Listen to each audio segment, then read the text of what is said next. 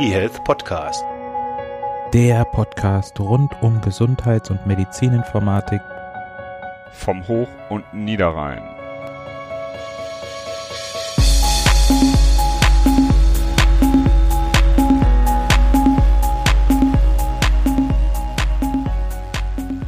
Hallo und herzlich willkommen zu einem neuen Podcast aus der Reihe der eHealth Podcasts. Es ist warm draußen, man könnte schon fast sagen, es ist heiß. Das Sommerloch, das schlägt um sich.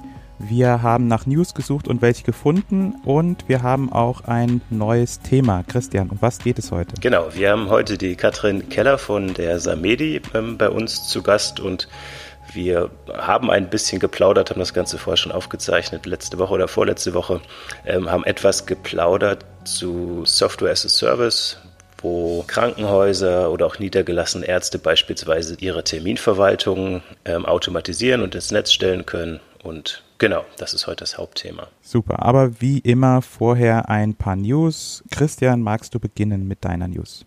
Genau, also wenn ihr alte, alte oder sagen wir mal langjährige Hörer des Podcasts seid, dann kennt ihr vielleicht noch Folge 13 zum Thema Secondary Use. Damals habe ich mit Benjamin oder Dr. Benjamin Trinczek gesprochen und Kai Fitzer aus Greifswald. Und Secondary Use ist ja, dass man die Daten, die eigentlich für die Versorgung erhoben worden sind, auch für die Forschung nutzen kann. Und da ist Finnland, was eHealth angeht, ja, was sowieso schon relativ weit ist, ähm, haben jetzt nach einer öffentlichen Diskussion ein Secondary Use Gesetz eingeführt. Das funktioniert so, dass man sich dort freiwillig meldet bei einer Behörde und dann dürfen die eigenen Daten für die Forschung genutzt werden. Ziel ist es, dass dann ungefähr so 10 Prozent der Bürger mitmachen und wichtig war ihnen, dass, wenn man jetzt dann dort mitmacht und sich freiwillig und aktiv meldet, dass man trotzdem die Transparenz hat und informiert wird und sieht eben, wer mit den eigenen Daten was macht und forscht. Und dann kann man natürlich die Einwilligung ganz oder auch nur teilweise zurückziehen für einzelne Projekte. Dafür wurde eine eigene Behörde gegründet, die FinData, die dann als nationale Aufsichtsbehörde fungiert, ähm, sogenanntes Data Permit Authority. Und ähm, ja, finde ich eigentlich eine ganz gute Sache. Im Moment wird ja bei uns viel diskutiert um, über die Impfpflicht eventuell, über ähm, die Organspende und dort, dass man automatisch Organspender ist, also so ein Opt-out. Und dort wird relativ viel mit Allgemeinwohl diskutiert. Das ähm, passiert bei Secondary Use noch nicht. Also wir haben einen unglaublichen Datenschatz. Und wenn man den vielleicht anonymisiert, pseudonymisiert nutzt für die Forschung, dass man medizinisch weiter Fortschritte macht, könnte man theoretisch ja auch mit Allgemeinwohl diskutieren. In Summe finde ich also das finnische Modell eine gute praktische Sache. Es ist pragmatisch, also einmal zustimmen und ähm, kann dann das selektiv wieder zurückziehen. Und weil es freiwillig ist, finde ich das also wirklich eine, ja, pragmatisch und eine gute Sache. Auf jeden Fall. Also was ich finde wichtig ist, dass man die Herrschaft über seine Daten hat und das dann auch wieder zurückziehen kann.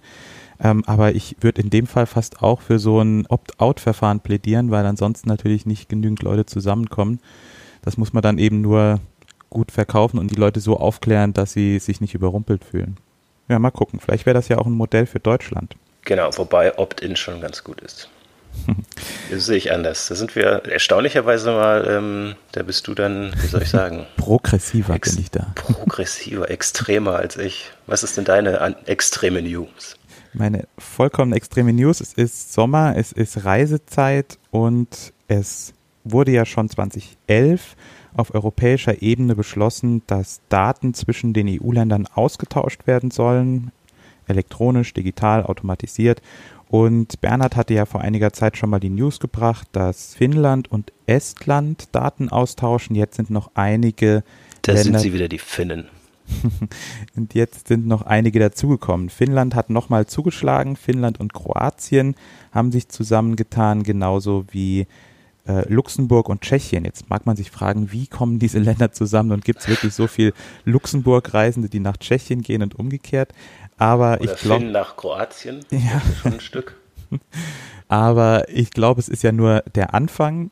Ähm, es geht darum, dass mal kleine Länder vielleicht und ähm, innovative Länder, Länder, die viel mit Digitalisierung äh, machen. also Deutschland nicht so. Ja, Das, äh, die EU hat sich darauf verständigt, bis 2021, dass alle Länder Daten austauschen. Die Vorreiter, die habe ich eben genannt, Finnland, Estland, Tschechien, Luxemburg, Portugal, Kroatien und Malta wollen schon bis Ende 2019 hier die Vorreiter spielen. Das heißt, wenn jemand von euch in eines der Länder reist und nicht deutscher Staatsbürger ist, sondern Staatsbürger eines des, der anderen Länder, dann lassen sich medizinische Daten austauschen. Dazu gehört zum Beispiel das elektronische Rezept. Man kann dann also in dem anderen Land zur Apotheke gehen und kann sich seine Medikamente dort abholen. Außerdem werden medizinische Hintergrundinformationen, Allergien, Medikation, Vorerkrankungen und so weiter können übertragen werden. Ja, eine gute Sache kommt dann 2021 vermutlich auch für uns. Was ich leider nicht rausfinden konnte, auf welcher Basis die Standards sind, aber vielleicht können wir das ja irgendwann nochmal nachreichen. Das war's von meiner News. So, jetzt musst du aber die äh, Überleitung machen. Und zwar zu dem vergangenen Christian, der das Interview geführt hat eben noch bei den News, jetzt auf unserer Interviewbühne. Christian. Ja, auch heute haben wir wieder einen Gast hier und zwar ist das Katrin Keller, Geschäftsführerin und Gründerin von Samedi. Magst du dich vielleicht kurz vorstellen? Ja, gerne. Ich bin Katrin Keller, habe Januar 2008 zusammen mit Alexander Alscher die Samedi GmbH gegründet und ähm, bin nicht nur Gründer, sondern immer noch Geschäftsführer dort. Ja, super. Und was ist die Samedi GmbH? GmbH, hast du GmbH gesagt? Ich habe GmbH gesagt, oder? richtig. genau. Natürlich. Natürlich, nein.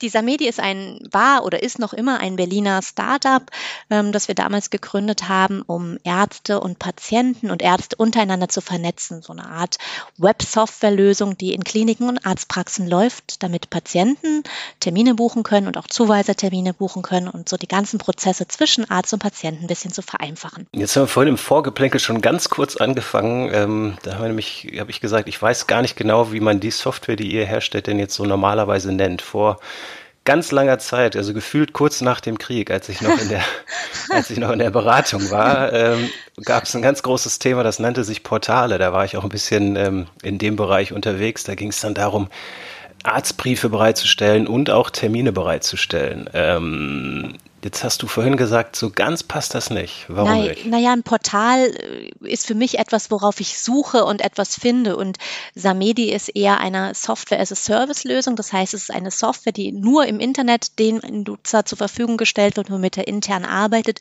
und sich darüber dann nach außen hin darstellen kann. Ein Portal an sich ist, ich meine, Google ist ein Portal oder verschiedene Artsuchen sind Portale, in denen man dann ähm, Dinge finden kann. Okay, aber sucht man bei euch nicht dann auch einen Termin? Man kann bei uns auch einen Termin suchen, ähm, aber wir können auch auf sämtlichen anderen Portalen die Buchungslinks für die Ärzte und Kliniken einstellen, sodass man dann auch über Google oder Yameda und all die anderen Suchportale die Termine finden kann. Das heißt, wir haben nicht den Anspruch, den Traffic zu uns zu ziehen und das Terminbuchungsportal zu sein, sondern das ist nur eine Funktion, die in der Software vorhanden ist und womit an die Ärzte, Kliniken dann Portale bedienen können. Okay, ich habe jetzt noch nicht zwei Kaffees gehabt. Hast du jetzt gerade schon gesagt, wie man dann jetzt heutzutage solche Software nennt, oder? Wir sind Online-Software oder SaaS-Lösungen, sagt man dazu. SaaS Software as a Service-Lösung. Genau, richtig. Mhm. Noch keine zwei Was gibt's? du auch noch nicht, hervorragend. Nein, ich also, liebe Zuhörer, es tut uns leid, ja, das ist jetzt hier völlig ähm, unterkoffeiniert nominierte Interviewpartner. Was gibt es für, für Mitbewerber bei euch? Derzeit gibt, also es gibt schon lange, gab es äh, Terminland, die sind jetzt aufgekauft worden vor etwas, oh Gott, zwei Jahren von, von Doctena. Dann gibt es Firmen aus Frankreich wie Dr. Lieb. Dann gibt es immer mehr Firmen, die jetzt hochkommen, die auch Terminbuchungslösungen für Ärzte und Kliniken anbieten wollen. Du musst dir vorstellen, vor elf Jahren war das Thema Terminbuchung, dass Patienten online irgendwo beim Arzt und in der Klinik einen Termin buchen sollen. Verrückt. Genau. Was für eine verrückte Idee. Völlig abartig. Und wie kann mit, das sein? Mit diesem Internet, ja, ja genau. oder? Ging das über, über dieses Internet? Genau, es ging über diese bösen Männchen, die dort die Termine im Internet hin und her leiten. Ähm, und äh, datenschutzrechtlich gab es viele, viele Bedenken und ob der Patient und überhaupt und wie er das überhaupt einplanen kann und selber weiß, dass er einen Termin hat. Und inzwischen ist Terminbuchung, ich will nicht sagen State of the Art, aber die Menschen sind im Internet, sie haben Smartphones und die möchten ihre Dinge just in time erledigen können. Und dafür brauchen sie eben eine Terminbuchungslösung. Das sieht man ja auch in anderen Branchen. Inzwischen ist es üblich, dass du ein Tisch online reservierst, dass du deinen Friseurtermin online organisierst. Warum dann also nicht den Arzt? Ja, einen Friseurtermin habe ich jetzt online schon länger nicht mehr reserviert. Falls die Leute wissen, was ich für eine Frisur habe, ist das auch klar, warum.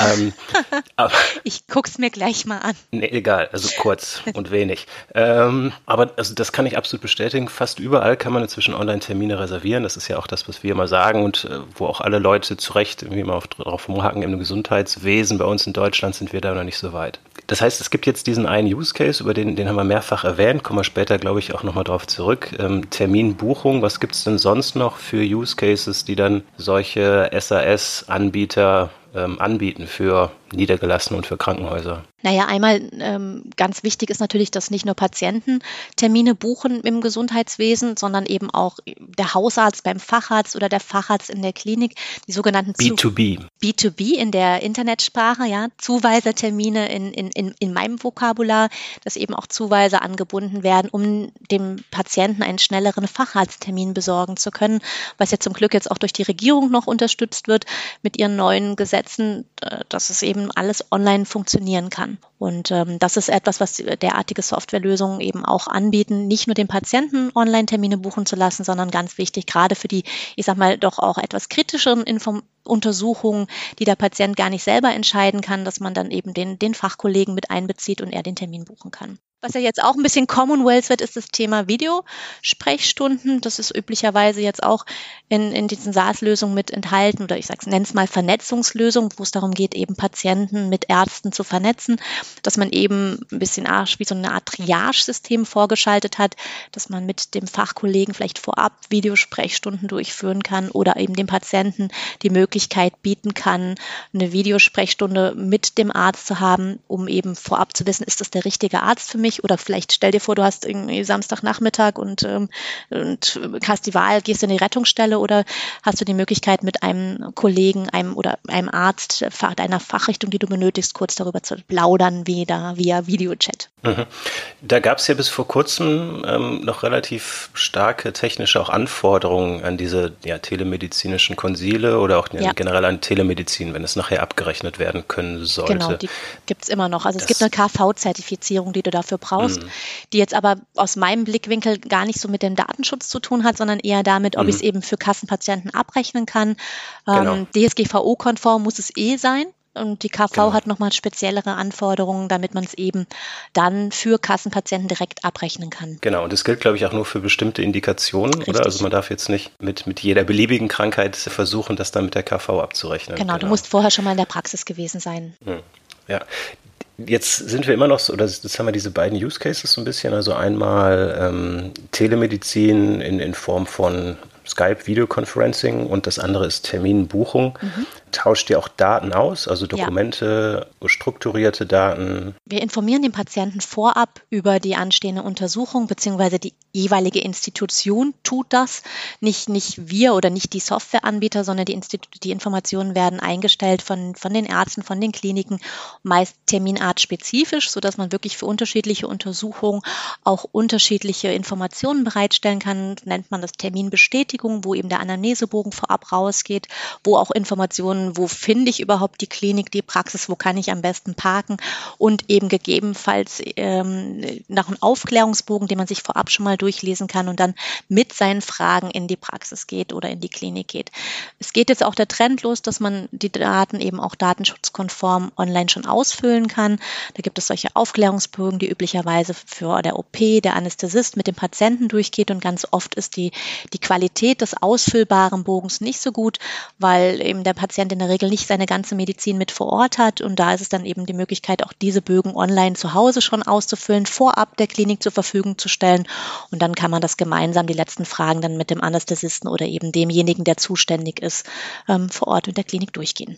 Wunderbar. Ich glaube, ich habe gerade eine Träne im Auge. Das ist ein Use Case, den ich im Podcast hier immer wieder erwähnt habe. So eine Art, ich glaube, andere nennen das nämlich Self-Check-In Das ist traurig, dass das in der Medizin noch nicht ähm, überall sich durchgesetzt hat. Wo hat man Zeit? Wo kann man in Ruhe sich seine Medikamente anschauen, weil man sie zu Hause hat? Wo kann man in Ruhe nochmal mit, mit den Eltern schreiben, um zu fragen, gab es vielleicht bei uns in der Familienhistorie eine Hüftdysplasie und so weiter? Richtig. Wo hat man Zeit, sich auch die, ne, die ganze Risikoaufklärung ähm, bei der Anästhesie, wie du sagtest, durchzulesen? Hat man nicht, wenn der Anästhesist vor einem sitzt und sagt, unterschreiben Sie hier auf den 17 Blättern, ähm, ich warte eine Minute so ungefähr, dann ist man unter Stress. Richtig. Das ist ja nicht Sinn der Sache. Und du fühlst genau. dich auch nicht aufgeklärt als Patient. Und wie du schon sagst, wenn ja. du mit deinen Eltern oder mit deiner Oma wenn die dort alleine ist, ist die völlig verloren. Und so hat sie es eben zu Hause. Du kannst es mit ihr zu Hause durchgehen und dann im Zweifel schon ausgefüllt zurückschicken und wirklich mit den Fragen kommen. Das, ich sage immer, das macht beide glücklicher. Einmal eben die Institution, denjenigen, der vor Ort ist, weil er nicht den Stress hat, das mit dir noch irgendwie auszufüllen und ähm, eben auch den Patienten, weil er im, Zweifel auch die besseren Daten liefern kann, als das, was er aus ja. der Erinnerung herauskramt. Kommt nicht oft vor, aber ist tatsächlich eine Win-Win-Situation. Ja, das stimmt. Aber auch die Terminbuchung ist, will ich, es hört sich immer so einfach an, aber wenn du dann mit, wenn du dir ja. vorstellst, dass 36 Prozent der Patienten online Termine buchen können, ist das auch eine Win-Win-Situation. Der Standard-Telefonanruf fällt halt dann einfach weg und das spart wahnsinnig viel Zeit, auch in den hm. Kliniken und Praxen. Jetzt ähm, habe ich ja den Berufsstand, für den ihr das macht, ähm, lange, kenne ich auch gut und lange. Natürlich ändert es sich dort auch, also die Einstellung zu IT, was auch gut ist. Mhm. Trotzdem habe ich festgestellt, dass es häufig erstmal Anfangswiderstand gibt, wenn man, ähm, sagen wir mal, in die Hoheit, ja, wie soll ich das ausdrücken, in die Hoheit des Arztes eingreift. Und natürlich gibt es irgendwie auch die Hoheit des Arztes über seinen eigenen Terminkalender. Wie kann es denn jetzt sein, dass das Internet da auf einmal Termine reinbucht? Richtig. Also das ist genau so ein Widerstand. Das ist genau die, die Hürde, die, die man nehmen musste oder auch, wo es bei uns am Anfang, ich meine, wir machen das jetzt seit elf Jahren, gehakt hat, um das wirklich transparent und nachvollziehbar erklären erklären zu können, keine dieser äh, Softwarelösungen gibt vor, wie Termine vergeben werden, wann Termine vergeben werden, sondern jede dieser Softwarelösungen ist konfigurierbar. Das heißt, jede Institution, jede Praxis, jeder Arzt stellt selber ein, was gibt es für Behandlungen, wie lange dauern die, wie lasse ich mich dafür buchen, intern, extern von Zuweisern und nur so funktioniert es. Das ist etwas, was man lernen, was, wo wir, ich sag mal, am Anfang viele, uns viele blaue Augen geholt haben, viele, viele Tränen weinen mussten, weil du dich natürlich dich dafür ganz tief in die Prozessabläufe jeder einzelnen Institution einarbeiten musst. Und, und die ähm, ist jedes Mal anders, vermutlich. jedes Mal anders, ja. Die ja. ist individuell. Am Ende sind sie doch sehr ähnlich, aber es gibt immer ja. die Spezifika, die du eben mit abbilden musst, damit es funktioniert.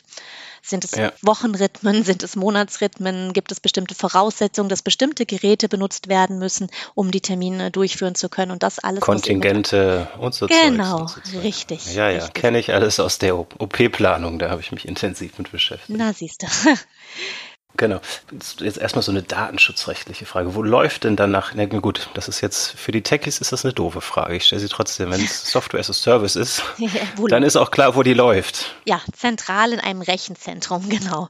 Das ist aber in the Cloud. In the Cloud äh, sozusagen, wobei man da sagen muss, ähm, dass es, dass wir die Datenschutzanrecht, äh, Datenschutzrechte alle erfüllen müssen. Das war zumindest für uns damals einer der Unique Points, dass wir sofort zum Datenschutz Datenschutzbeauftragten 2008 gerannt sind und haben das Ganze abnehmen lassen. Und zwar eben nicht mhm. nur erst seitdem es DSGVO gibt, sondern mhm. ähm, wir haben eine Datenverschlüsselung im Einsatz, die die Daten, das ist jetzt für die Techies im Client direkt verschlüsselt und als PKI im PKI-Verfahren an den Server in verschlüsselter Form übergibt, sodass die Daten zwar zentral liegen, aber eben nicht lesbar sind und das auch für unsere Administratoren nicht lesbar sind. Und da gibt es eine tolle Ausarbeitung aus dem Jahr 2002 aller Landes Datenschützer, die sagen, wenn die Daten so verschlüsselt sind, dass externe Dritte nicht drauf gucken können, dann werden sie rein rechtlich so behandelt, als wären sie innerhalb der Institution. Und das heißt auch der 203er StGB, die ärztliche Schweigepflicht wird damit eingehalten. Also nicht nur DSGVO-konform, mhm. sondern eben auch standesrechtlich kann der Arzt das einsetzen,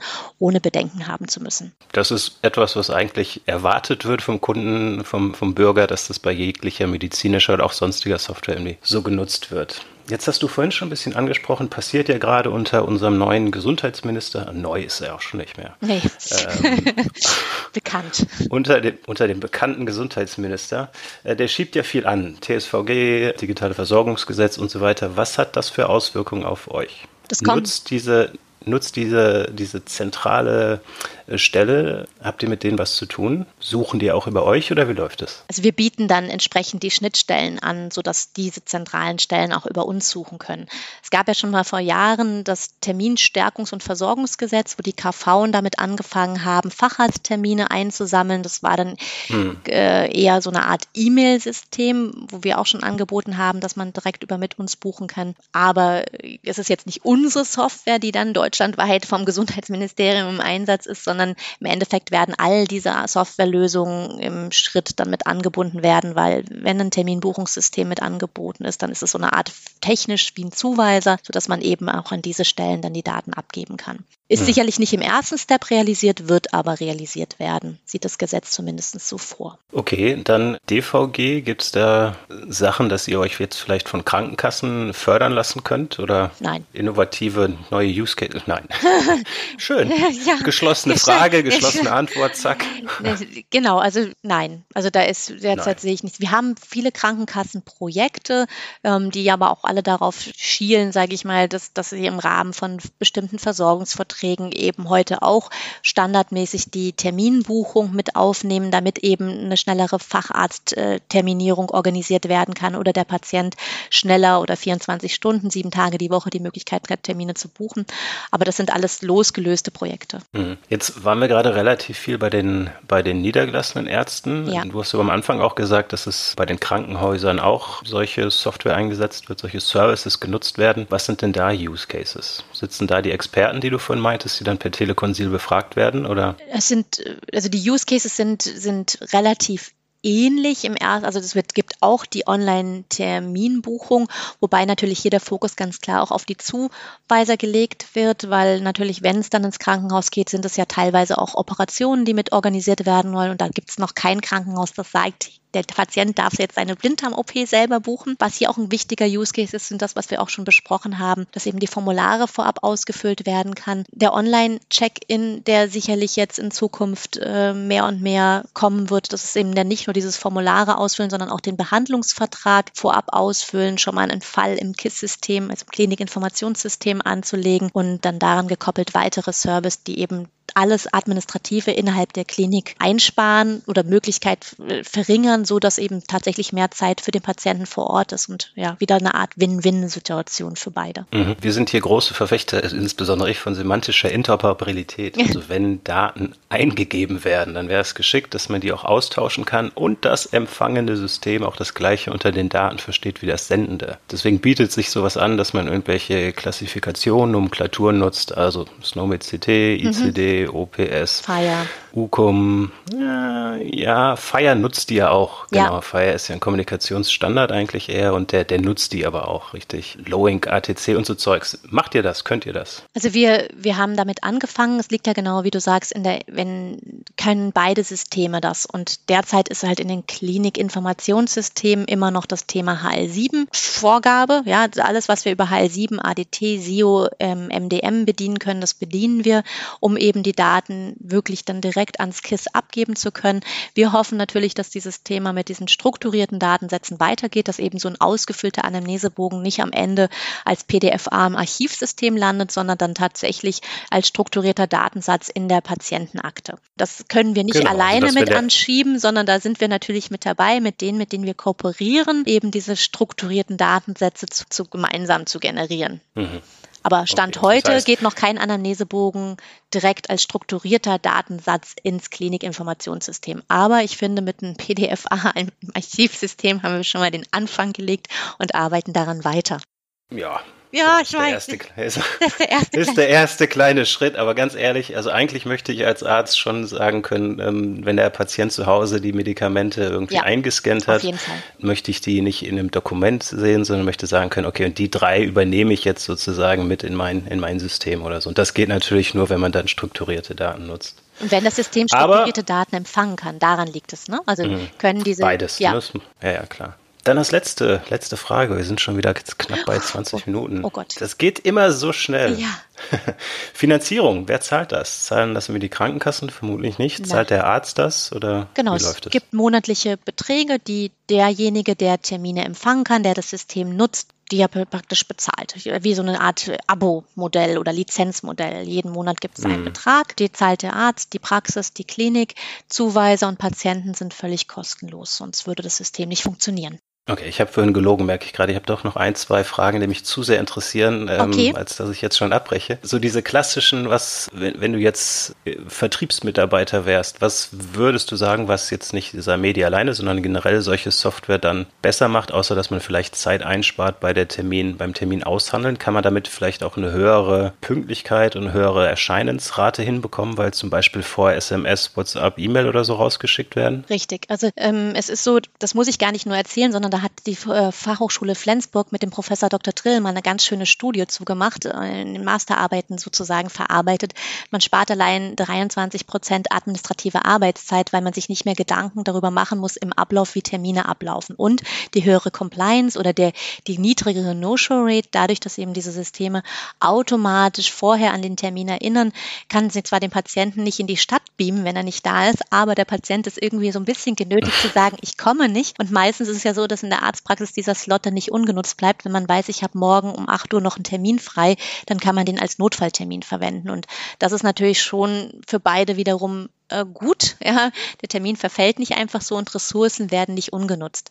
Und da muss man sagen, das ist vielleicht für einen Facharzt, für, für, für einen Hausarzt, der im Zweifel noch 20 Menschen mit äh, Krankheiten vor der Tür stehen hat, vielleicht nicht so wichtig. Aber wenn es gerade darum geht, dass wirklich Ressourcen geblockt sind, wie bestimmte Geräte, Module oder längere Zeiten, dann ist es extrem wichtig, dass man weiß, kommt der Patient oder kommt er nicht. Sehe ich ein bisschen anders. Also ich würde sogar sagen, dass es gerade für den niedergelassenen Arzt relevant ist, weil ich finde, es ist inzwischen eine, eine mittelgroße Frechheit ähm, wie lange man auch bei geplanten Terminen, also bei terminierten Terminen ähm, im Wartezimmer sitzt und häufig warten muss. Und eines der Hauptargumente ist, ich muss ja immer so ein bisschen Puffer haben, weil manche Leute nicht, nicht erscheinen. So, wenn ja. wir jetzt eine höhere, äh, eine niedrigere No-Show-Rate haben und die Ärzte das darüber jetzt auch elektronisch machen, dann gibt es ja nicht mehr so viele Argumente, dass man sagen muss, ich brauche immer noch 15 Patienten im Wartezimmer, damit ich meine Zeit effizient Richtig, nutze. da muss man vielleicht noch ein bisschen ausholen, dass, dass es nicht für nicht, nicht für Niedergelassene geeignet ist, meine ich damit nicht. Das ist mit dieser Erinnerung, da hast du natürlich hm. gerade dann keinen Effekt auf die Wartezeit,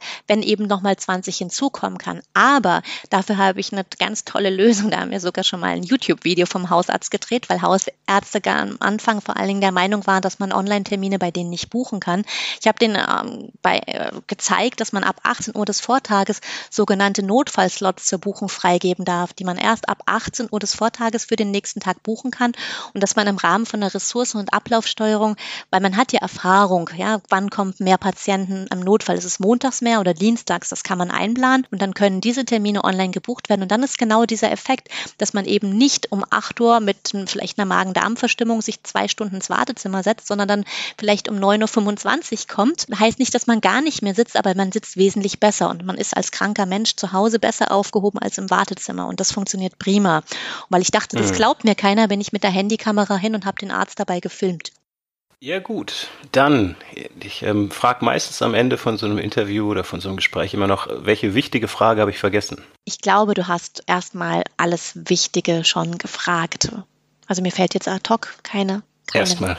keine mehr ein. Gibt nichts, was du dich selbst fragen würdest. Oh, da gibt es viel, aber ich glaube, das wäre nicht der richtige, richtige Platz, die jetzt hier loszuwerden, die Fragen. Alles klar.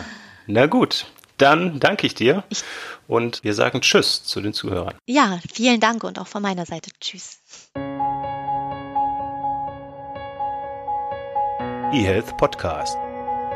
Der Podcast rund um Gesundheits- und Medizininformatik vom Hoch- und Niederrhein.